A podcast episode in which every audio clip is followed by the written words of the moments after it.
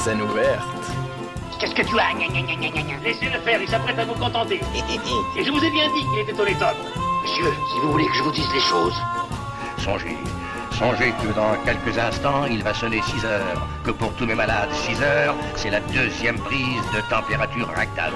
Et que dans quelques instants, 250 thermomètres vont pénétrer à la fois. Scène ouverte. Bonsoir à toutes et à tous et bienvenue sur Radio Campus Paris pour une nouvelle émission de Scène ouverte. Ça y est, le printemps pointe le bout de son nez et on peut enfin flâner de nouveau au soleil. Mais pour autant, nos salles regorgent de pépites et de spectacles à voir. Alors n'hésitez pas, écoutez-nous, laissez-vous bercer et réservez-vous réservez une soirée de théâtre cette semaine.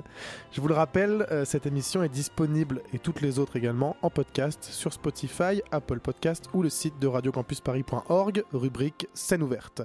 Tout de suite, le programme de ce soir. En scène Scène ouverte. Yes, sir Au menu de scène ouverte, ce soir, nous partons du côté des festivités. Tout d'abord, nous partons à la rencontre de Benoît Piret, Jean-Baptiste Cézot et David Murgia du Raoul Collectif qui joue actuellement une cérémonie, leur troisième création au théâtre de la Bastille. Nous recevrons ensuite sur notre plateau Thomas Martinez et Jeanne Coche qui viendront nous parler du festival Écart qui aura lieu du 30 mars au 1er avril au point éphémère à Paris. Claire nous emmènera du côté de Tristesse Animal Noir de Agnard Healing dans ses lectures illimitées.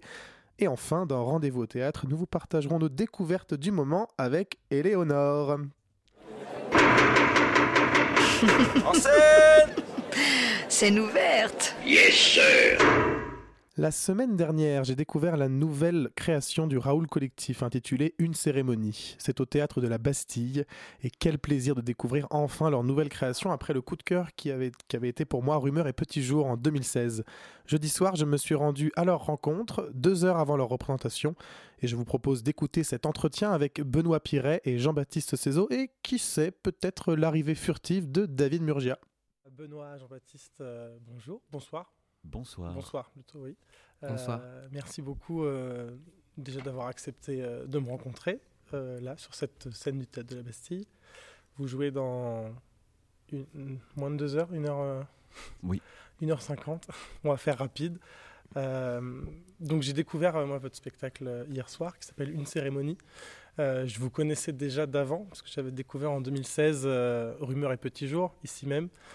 Euh, je venais avec énormément d'attentes, c'est-à-dire que vraiment, Ah je, bon ah, je vous avais tellement adoré euh, que je me disais, quand j'ai vu Raoul Collectif qui revient, je me suis dit waouh, génial. Je- J'ai eu un, un flash exactement de la pièce, de tous mes revenus. Et puis hier, quand je vous, au fur et à mesure où je vous voyais arriver sur le plateau, je, j'avais des flashs euh, de, de, de rumeurs et petits jours où je vous revoyais dans les différents emplacements. Bon, j'ai adoré le spectacle, euh, donc déjà les attentes ont été, ont été exaucées. Mais quel est ton préféré entre rumeur Ah. et celui-ci Alors, si on part, alors là, on inverse l'interview. Ça y est, ça commence. C'est vraiment Euh, ça. je ne peux pas savoir lequel est mon préféré. Euh, J'aime bien la déconstruction, euh, encore plus déconstruite, je trouve, de, de ce deuxième. Euh, déjà de base scénographiquement. Du troisième. Euh, Qui du troisième, parce qu'en fait, je n'ai pas vu le premier. Oui. C'est ça. Je vous ai découvert euh, plus tard. Euh, moi, déjà, j'ai envie de savoir comment, euh, de manière générale, avec le Raoul, comment se passe la création. Et là, sur ce spectacle en particulier, une cérémonie, comment, euh, comment le projet est né? Le projet est né en, en 2018. On, on crée en collectif depuis maintenant 12 ans. Et on a, allez, à la grosse louche, on peut dire qu'on a un nouveau spectacle qui sort tous les 4 ans. Mhm.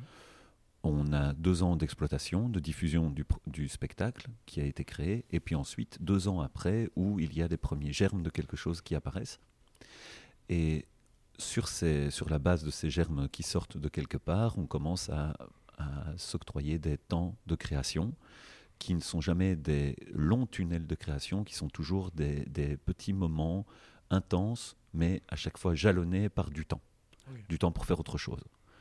Et ça, ces périodes de décantation sont vraiment essentielles à la manière dont on crée en collectif, parce que là où il y a des résistances à la fin d'une période de création, quand on se retrouve par après, ces résistances ont disparu.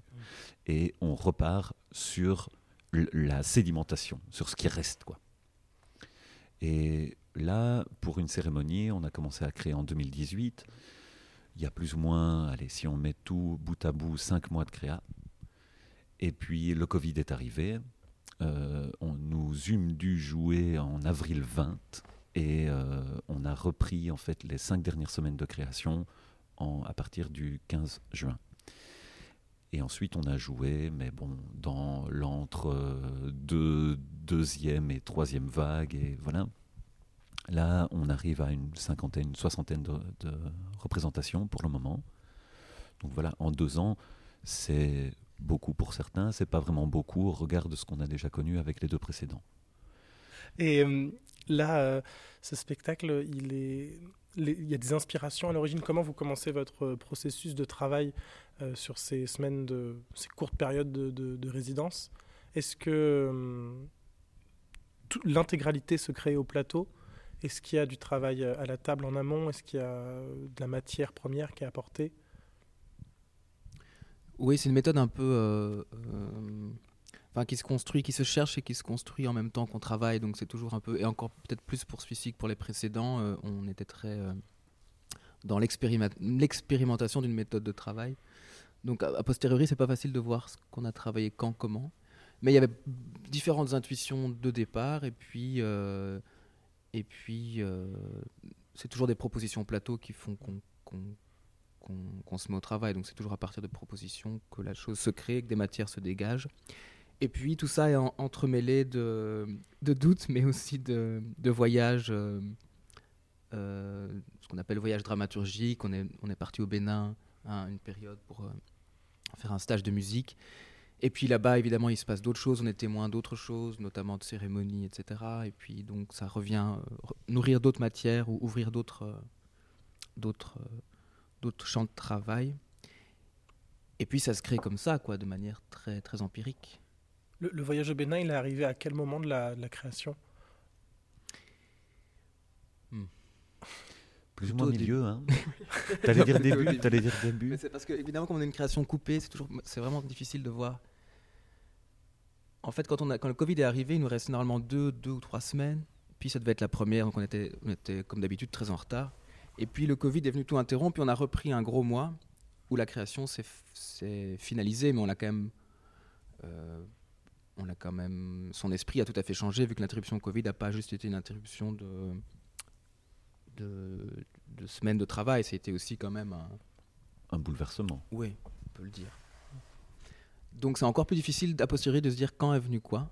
Mais le Bénin, peut-être, oui, euh, plutôt quand même euh, milieu, début, début, milieu. Et donc, qu'est-ce que, qu'est-ce que ce voyage de, de- où vous veniez donc du coup pour étudier euh, la une rythmique de, de- de- comment dire euh, euh, Une, propre- une- une phrase rythmique, une rythmique. phrase rythmique de ce, qui se fait beaucoup dans, dans ce pays. Oui. Euh, et qu'est-ce que, enfin, ça vous a apporté beaucoup du coup pour ce pour ce projet? Il y avait eu déjà au préalable un voyage de prospection Mm. qui avait été fait par euh, trois membres du collectif. Euh, mais là où c'était vraiment euh, pousser la curiosité et il y avait une, une opportunité aussi d'aller rencontrer euh, un conservatoire là là-bas pour éventuellement peut-être faire un atelier. Et puis tant qu'on y était et c'est ça aussi le délire des voyages dramaturgiques c'est que on, on y va pour quelque chose mais on, s- avec la volonté de se faire surprendre par l'aventure par ce qui n'est pas prévu. Et lors de ce voyage de prospection, euh, les mecs sont tombés dans un festival de, de contes griotiques. Donc euh, c'est vraiment une tradition très implantée là là-bas et aussi au Togo. C'est des, conteurs, des conteurs des rues qui expliquent euh, des grandes légendes. euh, des- des- c'est un héritage oral. C'est quelque chose qui se passe euh, de bouche à oreille et qui se perpétue euh, comme ça. Et donc, euh, ils sont revenus avec euh, plein d'images, plein de sensations. Et allez, les gars, on, est appelés à, y retourner. Il faut aller là-bas. Nous y sommes euh, re- retournés à 5 cette fois, avec les contacts d'une famille vaudou qui nous ont euh, la porte de leur couvent. C'est le, quartier dans lequel la communauté vaudou se trouve. Ça s'appelle un couvent, c'est un quartier. Et on est allé euh, apprendre avec eux plusieurs phrases rythmiques, notamment une qui se retrouve être dans le, le spectacle. quelque chose de très euh, dont on ici en Occident on n'a absolument pas du tout l'habitude. On ne compte pas de la même manière. D'ailleurs, eux ne comptent pas. Eux, ils le sentent. Et, voilà, c'était très très enrichissant de nous confronter à ces, rythmes qui, comme les- les contes griotiques, sont quelque chose qui se perpétue d'année en année depuis, euh, depuis qu'on leur a mis une cloche dans les mains. Euh, eux, ils se, ils, se passent la cloche, ils l'entendent dès le plus jeune âge, et il y a des, bouts de- des, petits bouts de, de 4 ans qui tapent des rythmes absolument incompréhensibles pour nos oreilles euh, d'occidentaux, fans de, de- solfège et, et- et qui ont envie d'une certaine rigueur, d'une précision métrique. Et tu parles de, voyage et, euh, et d'imprévu. J'ai l'impression que c'est un peu ce qui se passe aussi euh, dans vos représentations, que c'est un peu un, grand voyage où, euh, où, l'imprévu a une place au milieu du avec le réel. Et justement, je me demande quelle est, là, dans ce spectacle, dans une cérémonie, quelle est la place de l'imprévu? À quel point il vient, à quel point il prend une place dans les représentations?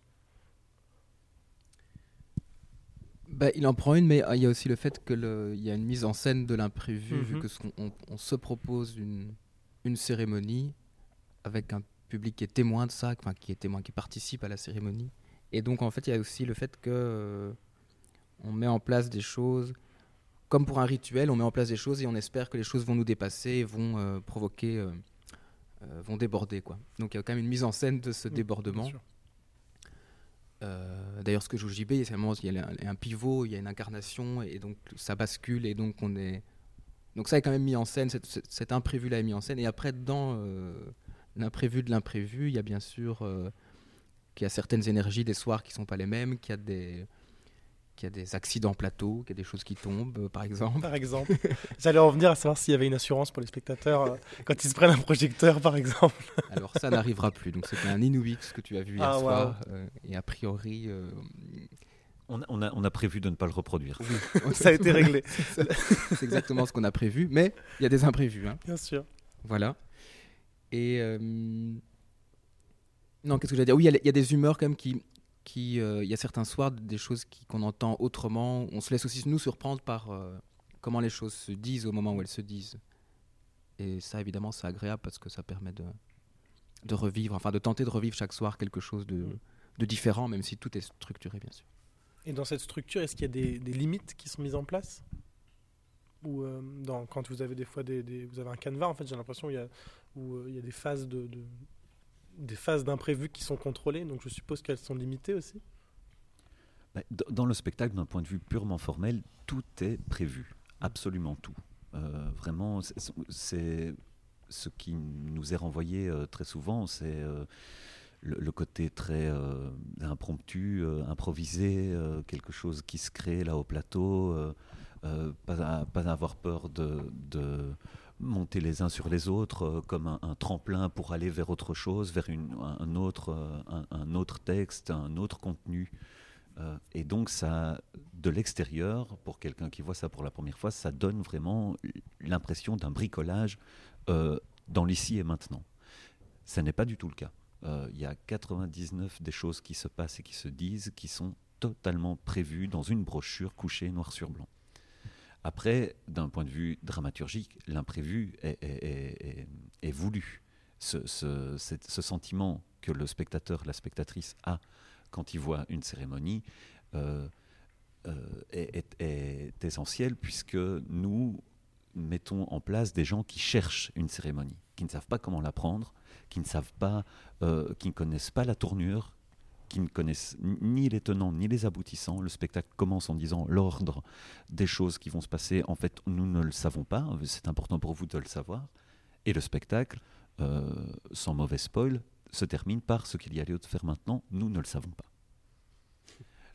Donc, il y a un traitement de l'imprévu tout du long, en fait, qui sous-tend. euh, C'est un des sujets en fait de la, de la cérémonie. Le fait que les choses s'organisent au moment où. Le fait que personne ne sait ce qui- ce qu'il doit faire, ce qu'il doit dire, et puis que les choses finalement s'empilent et donc les choses arrivent. On convoque plein, plein de choses, mais on fait comme si on ne savait absolument pas où on doit aller. le, le- le spectacle aussi continuellement entre gouffre et exaltation, entre euh, toast euh, éméché et, euh, et euh, un- introversion, euh, oui, euh, down, vraiment pas agréable, mélancolique. Et, et à un moment dans le spectacle, il y a un toast qui est porté à l'imprévisible, à la chose qui n'est pas prévue, qui est inattendue. Et une des phrases maîtresses euh, du spectacle, qui est- se trouve être en fait une citation de Shakespeare, c'est se tenir prêt. Readiness is all. Et ça, c'est dans l'acte 1, scène 1 de euh, Hamlet de Shakespeare. Se tenir prêt parce qu'il y a quelque chose qui est en train d'arriver. On ne sait pas quoi, mais tout le monde est d'accord pour se dire que ça arrive, puisqu'il y a quelque chose qui se termine. Et donc, c'est imprévu. Euh, quand ça va arriver, ça, ne- ça ne fera pas toc-toc. Ça va arriver et boum dans nos gueules. Dans ce spectacle, justement, vous convoquez beaucoup de, de, de personnalités, beaucoup de, de- de personnages existants, de- d'entités. Euh, là, tu parlais d'Hamlet, euh, mais euh, il y a aussi Antigone, il y a.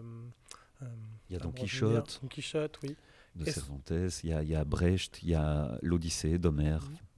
Et euh, ces, convocations à cette cérémonie, ce- ces personnalités qui viennent nous rejoindre la cérémonie, c'était euh, ça aussi quelque chose de voulu dès le départ? Comment c'est arrivé dans le processus? De création Hmm, oui, c'est un peu mystérieux qu'il y ait beaucoup de gens comme ça, des figures assez. euh, euh, Quand, enfin, quand, quand même il y a Shakespeare, Brecht et, euh, et Antigone, c'est pas du tout voulu ça. hein, On n'a pas du tout voulu, on s'est pas dit oulala, on va, on va prendre. euh, On va faire un montage on va avec les faire un piliers de la super montage littérature. et, et comme ça, ça va, ça va bien se passer, non? La cérémonie sera, sera prévue. Oui, Mais bon, en revanche, par exemple, Don Quichotte, ça oui, euh, ça fait longtemps que c'est sur la table. On avait lu des chapitres ensemble et on aimait beaucoup cette histoire de chevalier errant, nous plaisait beaucoup et a nourri un peu ce qu'on se raconte de ce groupe qui se réunit euh, dans leur quête euh, d'idéal, euh, cette soif d'absolu, euh, un peu euh, euh, contre tout vent et marée, quoi. Mais donc ça, c'est Quichotte qui était là assez vite. Et puis on a quand même lu Hamlet, mais en fait, pourquoi Hamlet est arrivé, je sais plus trop non plus. Mais... Puis on s'est dit bien sûr que c'était formidable, Hamlet, ça, il n'y a pas de souci, mais on voulait relire des pièces ensemble, en fait, des choses importantes. Et donc, euh, petit à petit, oui, on s'est dit, voilà, des gens qui cherchent un rituel et qui, pour convoquer ce rituel, vont chercher des, des piliers, en fait, euh, euh, des fondamentaux, entre guillemets, y compris de notre culture occidentale, quoi. Comme si, euh, quand même, il fallait... euh, se souvenir de ça ou remettre ça sur le tapis pour, pour faire avancer une pensée aujourd'hui. Enfin, il y a quand même ce type d'intuition là, mais qui sont pas du tout des qui sont pas du tout une dramaturgie élaborée patiemment, intellectuellement, qui sont de l'ordre de l'intuition. Et puis on se dit oui, c'est quand même marrant. Il y a Shakespeare, il y a Antigone et il y a il y a quelques citations de Brecht qui sont plutôt euh, fortes. Donc et tout ça crée, euh, enfin tout ça participe au rituel. Il y a une forte place aussi à la, à la polyvalence artistique dans, euh, dans vos spectacles. C'est quelque chose que vous défendez avec le Raoul Collectif. J'ai l'impression le, la musique qui est beaucoup présente, le corps avec toi justement Jean-Baptiste, euh, une des, des performances euh, acrobatiques. Euh, c'est quelque chose. Depuis toujours, hein, Jean-Baptiste. ouais. Depuis le signal du promeneur. Ça, il y a, dans chaque spectacle. Oui, parce qu'il y a des choses qu'on reproduit. Enfin, JP pourra en parler, mais il y a certaines choses dans la, notre théâtralité qui se, qui se reproduisent de spectacle en spectacle. Mais pardon, j'ai fait une parenthèse. Oui, non, mais, mais parle-nous de, de cette, de cette, euh, justement de, de ce rapport au corps euh, que tu viens apporter euh, dans, chez le Raoul. Ben oui, ben, tu parles de, de polyvalence, c'est euh, un, un des axes euh, principaux du, du collectif et je pense que c'est quelque chose qui, en fait, depuis, euh, depuis les berceaux du collectif, depuis, la- depuis sa genèse, on est habitué à, à- on, a une, on a la même formation euh, et cette formation a cette particularité de, de- de nous pousser à être aussi bien comédien que dramaturge, en, en tout cas re- responsable de son action au plateau, conscient de ce que ça peut provoquer. Et, et donc, dès, dès nos débuts, la, formation nous pousse, euh, nous, nous- a poussé à prendre en charge tous ces différents postes euh, que constitue en fait une création théâtrale. Et, euh, et alors voilà, certains ont plus d'affinité sur la dramaturgie, sur l'écriture, sur des, projections scéniques, et voilà, et ce qui est très agréable et qui ne peut pas vraiment s'expliquer, euh, sinon par les longs moments que nous avons passés ensemble et donc qui font que finalement on commence à se connaître très très bien. Euh, il y a euh, cette polyvalence au sein du collectif qui est très rassurante aussi. Parce que quand tu es down ou que tu es à, sec d'imaginaire, les autres l'ont et, tu fais confiance et tu te nourris de ça et tu te laisses emporter et puis ça revient et puis c'est un autre qui a un coup de mou et puis c'est oui il y a quelque chose d'une pièce montée euh, quand on crée ensemble euh, en, en collectif. Euh, avec la cerise au marasquin de la polyvalence au-dessus quoi La quoi? La cerise la petite cerise rouge là tu Ah, vois oui. très mauvaise mais qui est juste là pour euh, Que personne veut manger. que personne veut manger mais qui est juste posée au-dessus quoi Et la musique est de plus en plus présente au fil de vos spectacles, j'ai l'impression. Alors ça, en revanche, c'était carrément euh, voulu, dans le sens que... euh, Enfin, on avait envie pour ce spectacle-ci qu'il y ait un moment de musique travaillée. Mm. Et ça, c'était une intuition en amont même, de, enfin très vite au départ de, euh, des matières qu'on voulait traiter. Et puis on se disait aussi, une cérémonie, ben, c'est bien qu'il y ait la place à la musique. Ça s'y prête tout à fait pour, pour aussi qu'il y ait un moment sans mots, finalement. Alors que voilà, Jules Jacob, enfin... David, mais qui a joué Jules Jacob dans Rumeur et Petit Jour. Je me Bonjour David. Eh ben, on a, on a quelqu'un qui arrive en direct. Il avait euh, beaucoup Bonjour aimé Jean-Michel. Et Petit Jour. et donc, pardon, je, je suis un peu distrait, mais c'est pour dire que, euh, que la musique, dès le départ, on s'était dit euh, qu'il allait en avoir, et que ça faisait sens par rapport à la cérémonie. Et que ça rejoint ce qu'on se disait sur le, sur le rythme, sur la recherche de ce rythme, etc. J'ai envie de savoir, ça fait plusieurs fois que vous venez au Théâtre de la Bastille et euh, à Paris. Comment vous qualif... J'arrive pas à dire ce mot. Qualifierez. Qualifieriez-vous? Qualifieriez-vous le public parisien? Euh, euh, quel sens- enfin, Qu'est-ce que ça vous fait de venir jouer ici? Peut-être bah, justement David, comme euh, on- tu viens d'arriver. euh, je te propose de répondre à cette question. sois franc et honnête hein, euh, Tu as le droit de dire tout ce que tu pas veux. de chichi hein. C'est très délicat. Là, moi, je viens de mar- je viens d'arriver en marchant depuis le deuxième arrondissement. Mm. Donc, euh, j'ai vu plein de gens. Euh, et chaque ville, euh, chaque ville est différente, évidemment. Euh, Non, moi, je viens d'une promenade parisienne, là, donc euh, je suis un peu euh, subjugué par, euh, par, par, par Paris, est très beau. Mais c'est vrai que ça va vite et que, et que ça fonctionne euh, différemment dans chaque ville. Donc, c'est très difficile de qualifier. Ici, on ressent surtout, en fait, la, la salle, les différences de salle, en fait. Ici, on est à peu près tous dans une même petite pièce, Mm. alors qu'on a pris peut-être l'habitude euh, les dernières fois de jouer dans des, dans des grandes salles plus vastes. Et donc, c'est recalibrer tout ça. Mais on va pas faire trop attention hein, aux personnes. D'accord, d'accord. Des représentations, c'est que le début Mm. ici. Oui, parce que là, vous jouez jusque. Je l'ai sous les 14. yeux jusqu'au 14 avril, c'est ça. Donc, effectivement, ça, ça vient tout juste, euh, tout juste de démarrer. Et euh, qu'est-ce je crois que j'ai fait un peu le tour. Ah, si- ce que j'avais vu, c'est que euh, vous avez composé ce spectacle avec euh, plus de désespoir à l'origine que, que les autres, euh, dû à une période qu'on connaît tous. Euh, Qu'est-ce que ça vous a apporté dans la création, euh, ce, ce désespoir qui était présent avec lequel il fallait composer? Le, le désespoir, le, le- pas le désespoir, je dirais, mais en tout cas, la notion de cérémonie et d'en Mm. finir avec quelque chose était présente euh, avant les événements euh, sanitaires. C'est quelque chose. faire un sortilège, essayer de, de créer un rite avec des fragments du passé pour essayer d'affronter un avenir plein d'incertitudes, ça c'était quelque chose qui était très présent avant, avant cette crise. Ça l'a fait que cela renforcé, en fait. Et notamment euh, tout ce passage sur se tenir prêt, qui est un peu une intention euh, du spectacle.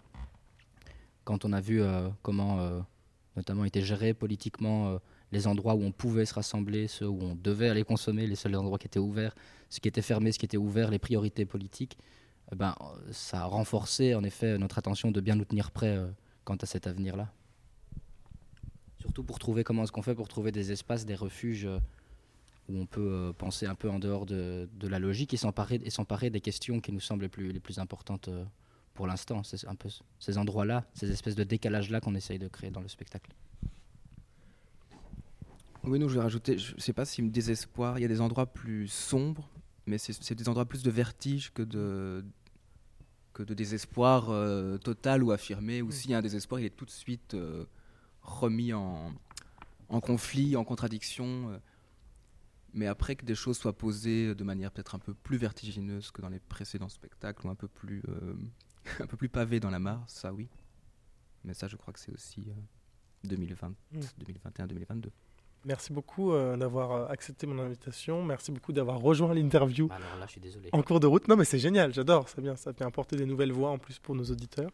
Euh, donc, vous jouez ici jusqu'au 14 avril avec Relâche les dimanches et le, lundi 4 avril euh, à 21h toujours Ouais, Ah non, à Non, non. 21h À d'abord. partir, à partir du 1er avril, c'est 20h. Voilà, tout à Ah. fait. Même à partir du 5 avril, je vois. Euh, c'est jusqu'au 2 avril à 21h et du 5 au 14 à 20h.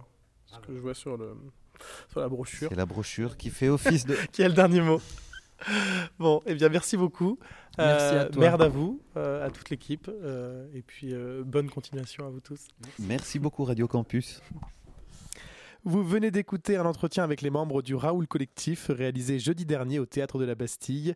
Et tout de suite, je vous propose d'écouter Leftover Pie de Clara Kilikini.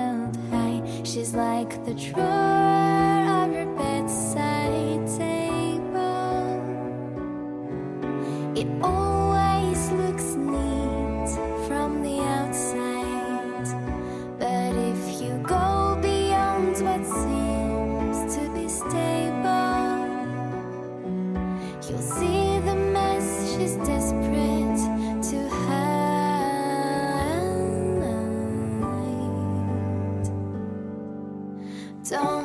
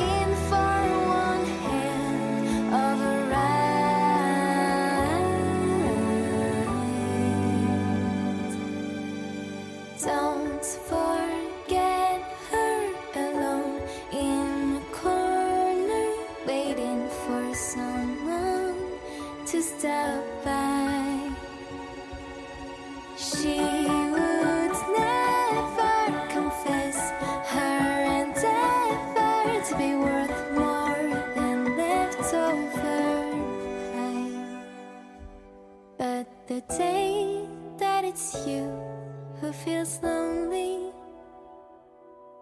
the day you're barely getting by. The day when your kitchen is empty, she'll be waiting in a corner, like leftover pie.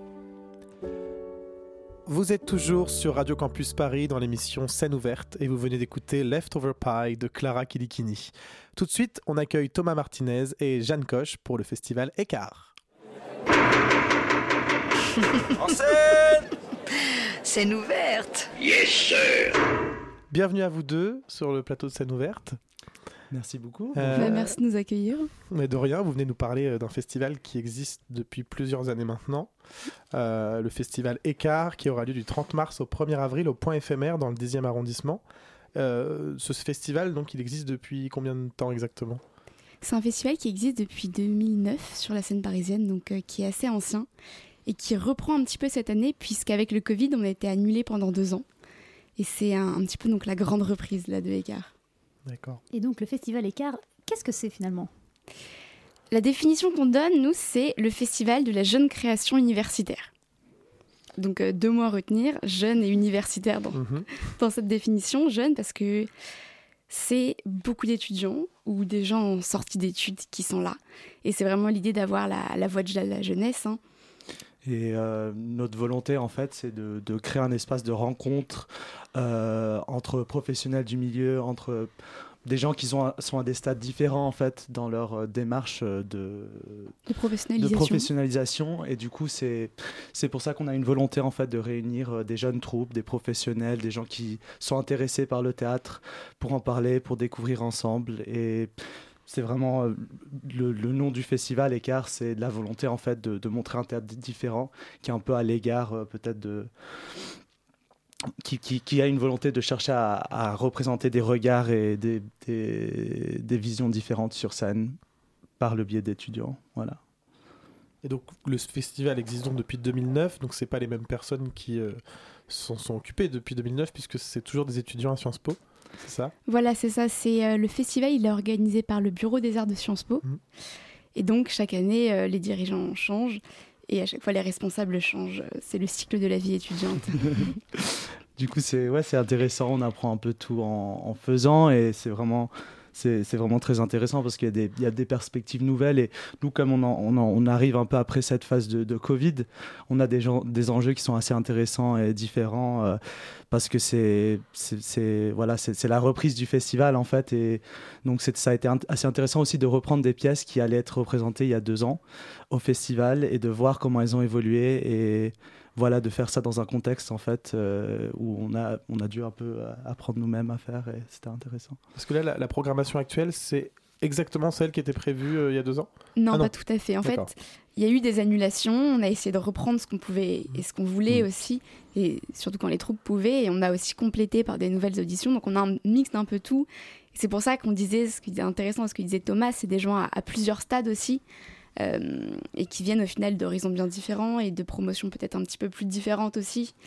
Il y a vraiment, je pense, euh, beaucoup de choses qui se croisent dans ce festival. Et c'est ça qui fait, je pense, que cette édition après Covid, elle est un petit peu unique et très intéressante pour ça. Mm. Et c'est vrai que c'est un peu cette volonté d'apprendre des autres, en fait, d'a- d'apprendre, oui, de professionnels dans le milieu, mais c'est un chemin qui n'est pas tracé dans, ce contexte post-Covid. On- on- personne ne sait vraiment comment faire pour, euh, pour, être distribué, pour être produit. Et du coup, on s'est dit que c'était aussi l'occasion de, réunir des gens pour qu'ils puissent apprendre de gens qui ont, su faire des choses euh, et faire vivre l'art pendant, la pandémie et qui sont en train de faire face aux mêmes enjeux, mais avec des niveaux d'expérience différentes.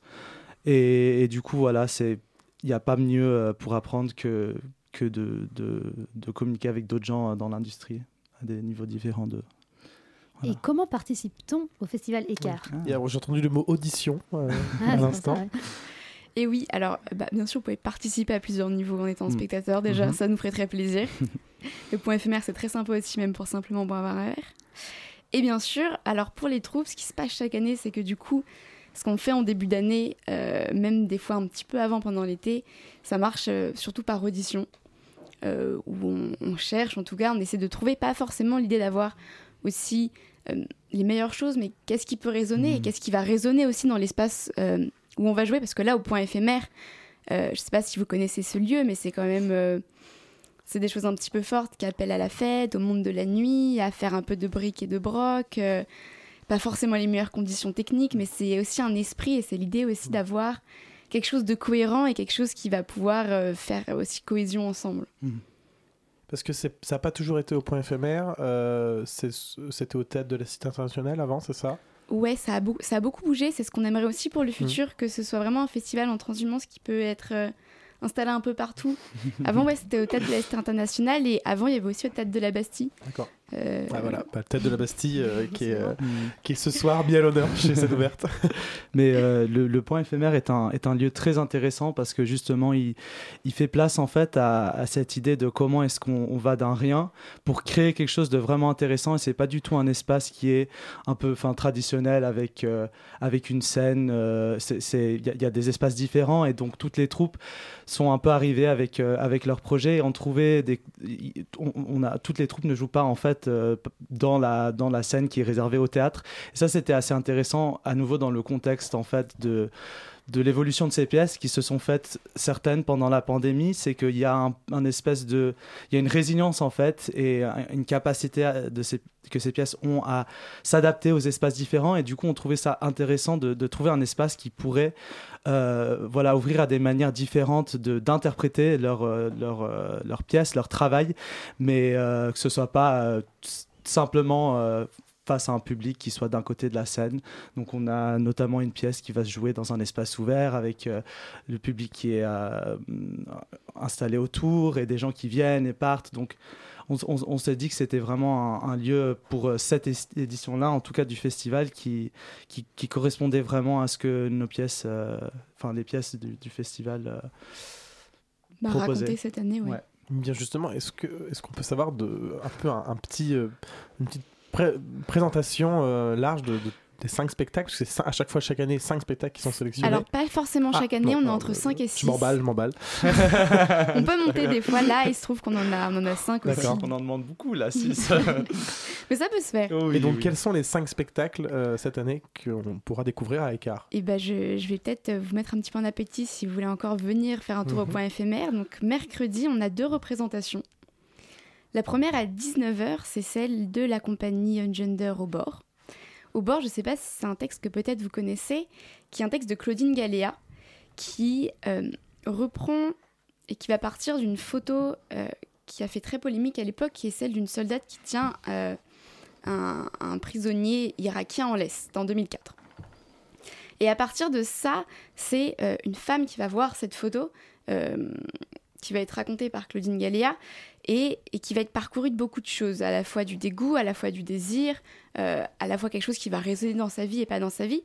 Et je pense que ce qui est très intéressant avec ce que va proposer euh, c'est euh, Ophélie, Ophélie qui met en scène, ça va être l'idée de faire ressentir tout ça, non pas juste à travers le texte, mais aussi de la danse. C'est vraiment un dialogue qui va se faire, où l'image n'est pas projetée pendant le spectacle, mais il y a beaucoup de spectateurs qui l'auront peut-être d'ailleurs certainement pas vu, mais plutôt de se centrer sur qu'est-ce que ça a apporté, euh, comment on le ressent dans le corps, comment, comment en fait c'était quelque chose, et ce qu'explique Colin Galia qui part directement de- du ventre, quoi. Mm. Et après, à 21h... Sur, sur ce spectacle-là, ils sont combien sur scène? C'est un Ils seul en sont- scène ou c'est un... non? Non, ils sont... Deux. Ils sont deux. Deux, Deux. Et euh, oui, enfin, je sais pas si je continue un peu dessus ou si je passe la Oh, prochaine. bah, on, peut, on, peut, on peut continuer Ouais, un si peu. on a un Continue, peu hein.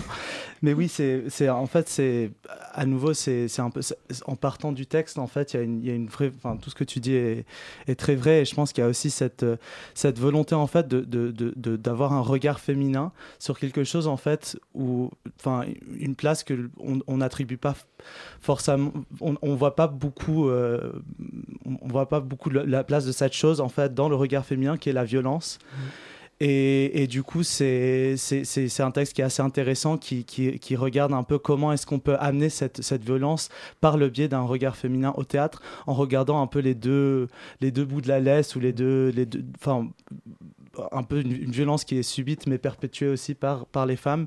Et ça, c'est un peu une volonté que, à nouveau, comme on disait avant, euh, c'est- un peu la volonté que nous, on a en tant que programmateur du festival de trouver vraiment des, des pièces qui, qui résonnent avec des, des, des regards. euh, au sein peut-être de, de choses qui sont plus, enfin, le regard féminin, on en a beaucoup au théâtre, mais je pense que ce texte particulièrement, c'est c'est vraiment une, une approche à une thématique qui est assez controversiale, mais, mais euh, je pense que c'est- très très bien, euh, très très bien mis en scène et, et oui justement avec ce- cette place de la danse, en fait, on arrive à, à respirer dans le texte et, et puis ça interroge beaucoup la place de l'image, l'image fantôme, euh, voilà. euh, un peu cette image de violence qui nous hante, donc c'est ouais. Et si je peux rajouter un dernier truc, je pense que c'est tellement bien que Stanislas Nordet a décidé de nous copier au tête de la colline. Bord, euh, sur la même période.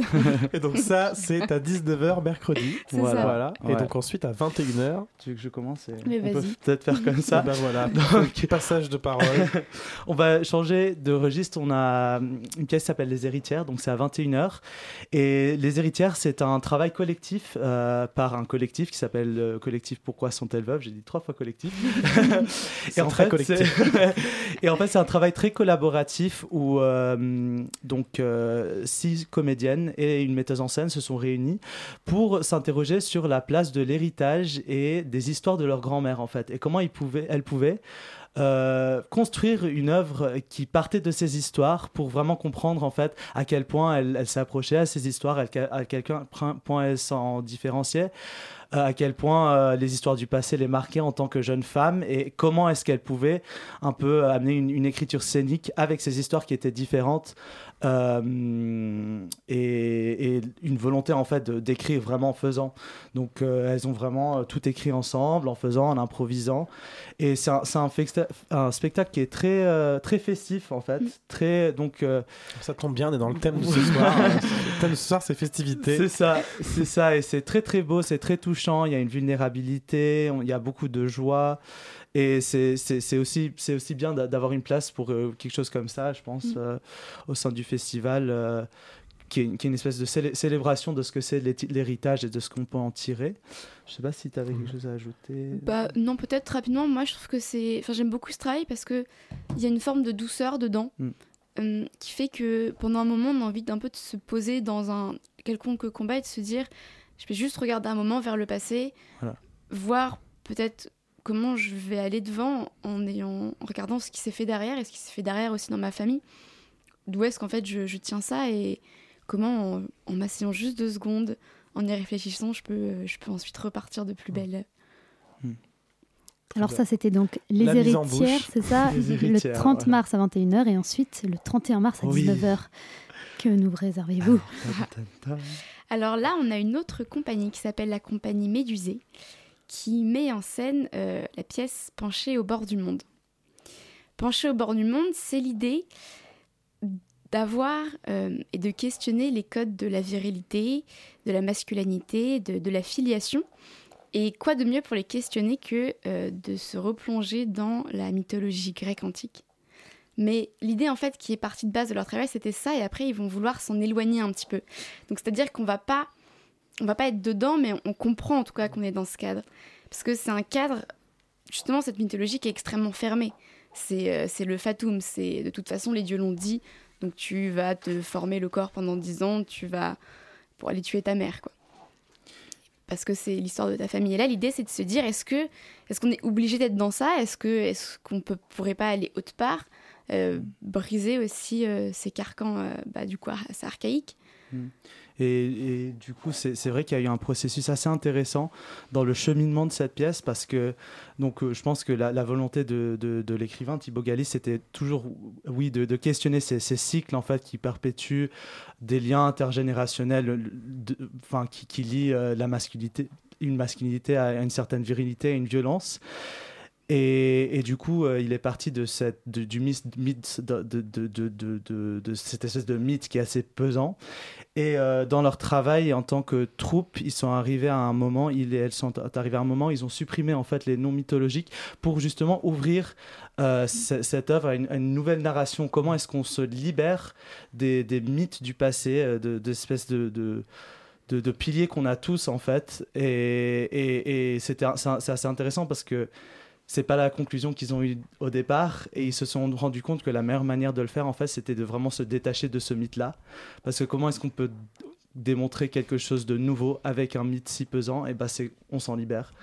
Et du coup, euh, donc il y a, c'est- une histoire qui a, voilà, qui, qui, qui cherche un peu à co- comment est-ce qu'on sort de, de, de ces liens-là et aussi à, à, à- à quelle, quelle place le, le, le- le féminin en fait, quelle, quelle, quelle est la place du regard féminin dans ces mythes-là, dans, dans, dans ces enjeux de virilité et comment on s'en libère tous en fait. Ça donne envie de, de découvrir cette pièce. Euh, et donc, euh, il y en a. Je vois que le temps avance. Donc, Oui, euh, pardon. Je vois, qu'il y a- je vois que- non, mais je vois Oui. qu'ensuite, on a euh, une autre pièce qui est, je suppose, ce même soir aussi. Oui, du coup Oui. à 21h. À 21h. Alors là, c'est un seul en scène qui s'appelle Cet extra, cet extra, qui est interprété par euh, Wanda euh, Berlusconi. Et l'idée là, et cet extra, cet extra, c'est un autre texte de, Claudine Galéas, c'est le, roman Jusqu'aux os, qui revient sur la période de l'adolescence, euh, en Era- enfin pas en Erasmus parce que c'est encore le niveau en dessous, mais à l'étranger, Euh, et comment on a cette jeune fille qui va essayer de se construire dans un corps qu'elle n'aime pas. Euh, Il y a beaucoup le thème de l'anorexie qui continue dans le roman, des premières découvertes aussi. Et ce qui est incroyable avec ce seul en scène, c'est que Wanda, c'est quelqu'un qui va vraiment porter cet univers. Enfin, moi, à l'audition, j'avais vraiment l'impression d'être euh, fin fond de l'Angleterre. Il faisait déjà moche dans la salle, euh, la température s'était modifiée, j'avais remis mon pull.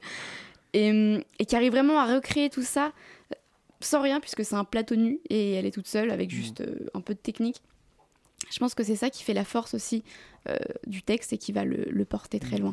Il restera un dernier spectacle, le cinquième, pour le samedi, du coup, je suppose. Euh, non, c'est le Ah vendredi, vendredi, pardon, le vendredi, mercredi, jeudi, vendredi. Vendredi, euh, vendredi 19h, Oui, c'est euh, Fando Ellis. Est-ce que tu, tu veux en parler un peu, Thomas? Alors, Fando Ellis, c'est la pièce qui va clôturer le festival.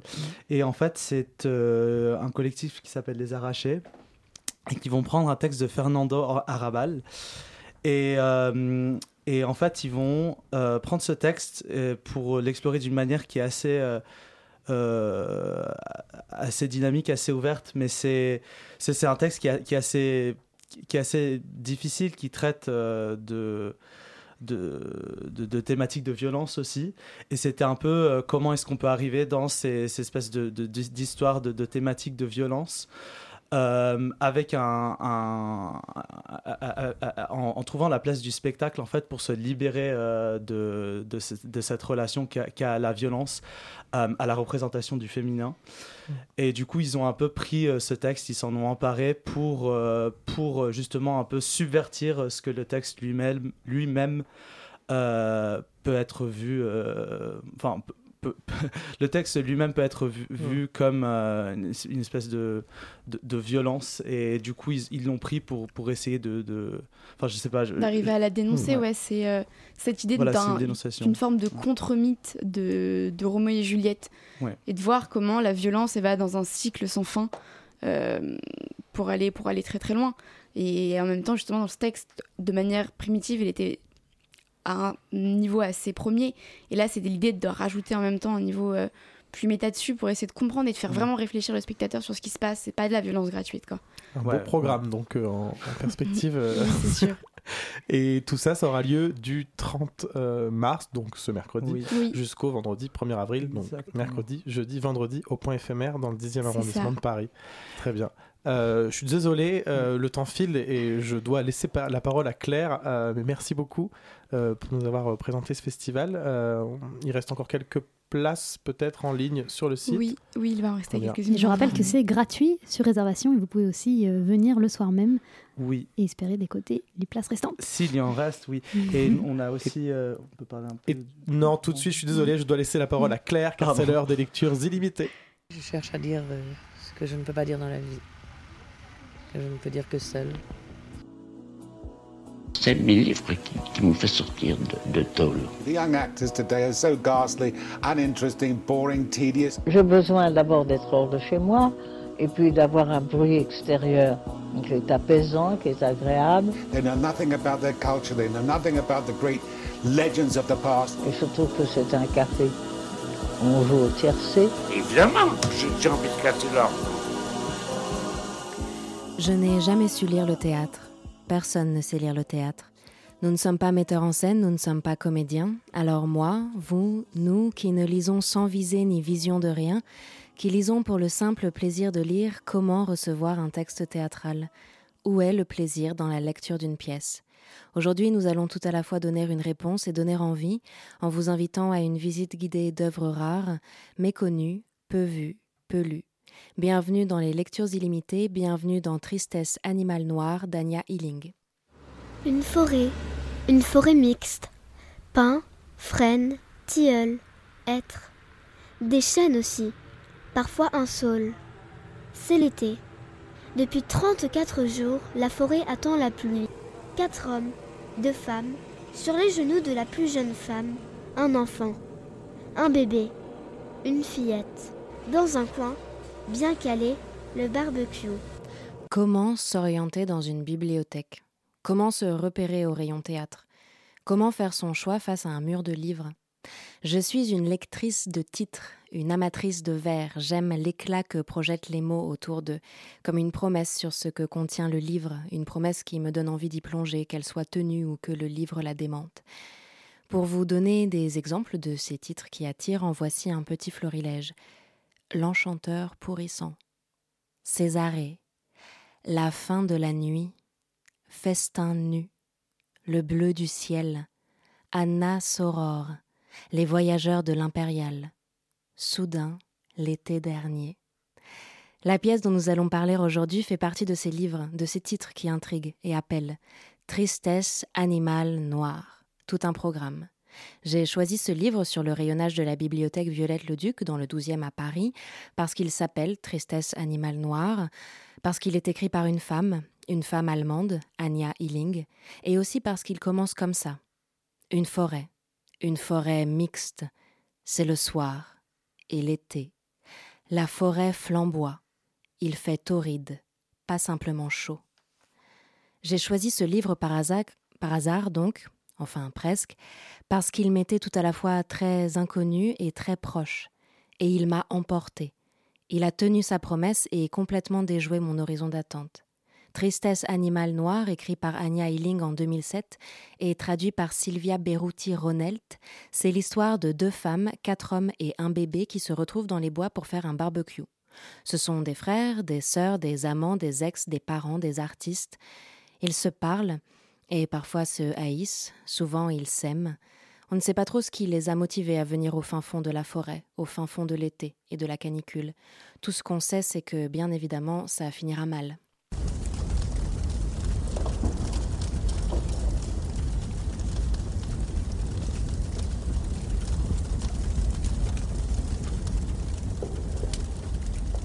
Miranda, Paul, Martin, Oscar, Jennifer, Flynn et Gloria sont endormis. Une braise qui s'échappe, un mégot mal éteint et c'est le feu qui se propage partout. Au sol, au tronc des arbres, aux minivans, aux vêtements, au corps, à la chair. Après avoir mis en scène des personnages réalistes, au dialogue juste et parfois acerbe, d'une violence latente, la pièce se déploie en un immense brasier. On suit chacun des personnages en proie aux flammes, à la soif, aux brûlures, à la dislocation, à la mort. Que vit-on? Face au feu Quelle chance a-t-on face à la puissance de l'incendie? Certains meurent, d'autres survivent, certains auront des blessures du corps, d'autres des blessures de l'âme. Ce qui est certain, c'est qu'aucun n'en ressortira indemne. Tous et toutes seront marqués. Tristesse animal noir, c'est la vision théâtrale en trois actes monumentaux du film catastrophe, du scénario de thriller. Mais la maestria de l'autrice se situe dans sa capacité à y insuffler de la lumière, de la justesse et une magnifique poésie qui font qu'on ne peut que se délecter de la lecture du texte brut, sans mise en scène.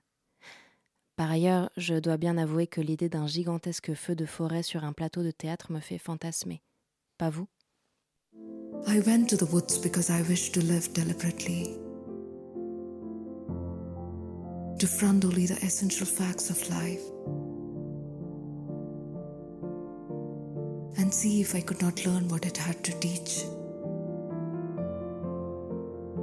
And not when I came to die. Discover that I had not lived. De la poésie et du spectaculaire, Anya Hilling fait théâtre. Avec l'aide de Henry David Thoreau, d'Homer, mais aussi d'Elvis Presley et de Kate Bush, et de sa traductrice bien évidemment, elle écrit un long poème dramatique qui emporte, bouleverse et vit, se répandant par vagues de feu, la chaleur de ses flammes venant nous lécher la peau. Tristesse animal noir est un chant tout à la fois beau et violent et nous rappelle que la beauté est peu de choses sans la violence. Les chairs prennent vie à la croisée du théâtre, du film, de la poésie, de l'art plastique. La, pièce écrit les corps, des femmes, des hommes, des bébés, mais aussi des forêts, des arbres, de la terre, du ciel démonté, des animaux bruyants, puis tout à coup silencieux. C'est une écriture de la chair, qu'elle soit brûlée, ou vive, ensanglantée ou noir charbon. Il y a une jouissance à lire cette ronde des corps perdus dans les bois qui s'embrasent, si petits face à l'immensité des éléments déchaînés et si vaillants pourtant face à la mort. C'est superbe de voir se mêler noirceur de l'âme et nuit d'été, puissance de vie et puissance de mort, corps humains et corps naturels. La chair prise dans l'étau de la vie exerce une lumière fascinante, tristesse, animal, noir.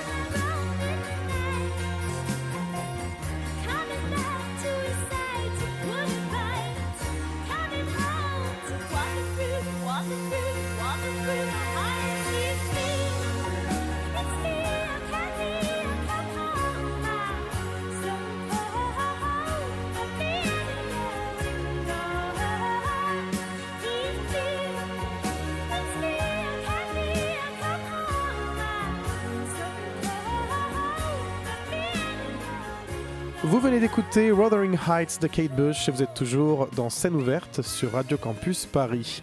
Je vous avais promis un rendez-vous au théâtre. Malheureusement, le temps file.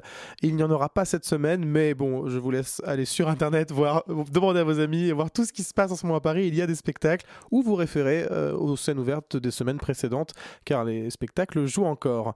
L'heure approche, il est temps de rendre l'antenne et de vous donner rendez-vous dans deux semaines sur Radio Campus Paris. Je vous rappelle que vous pouvez retrouver cette émission et toutes les autres en podcast sur Apple Podcast, Spotify et notre site radiocampusparis.org, rubrique scène ouverte. Je remercie mes invités du jour, Benoît Piret, Jean-Baptiste Cézot, David Murgia, Thomas Martinez et Jeanne Coche, mes partenaires d'émission, Éléonore Duzabo, Claire Semande, Swan Blanchet, qui était ce soir à la réalisation, merci à toi, et vous tous, très chers auditeurs, pour votre fidélité. Je vous donne rendez-vous dans deux semaines pour une nouvelle émission. D'ici là, rendez-vous au théâtre.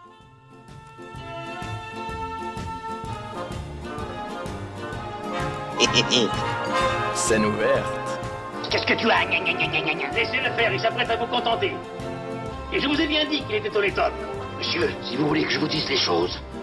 Songez, songez que dans quelques instants, il va sonner 6 heures. Que pour tous mes malades, 6 heures, c'est la deuxième prise de température rectale. Et que dans quelques instants, 250 thermomètres vont pénétrer à la fois. Scène ouverte.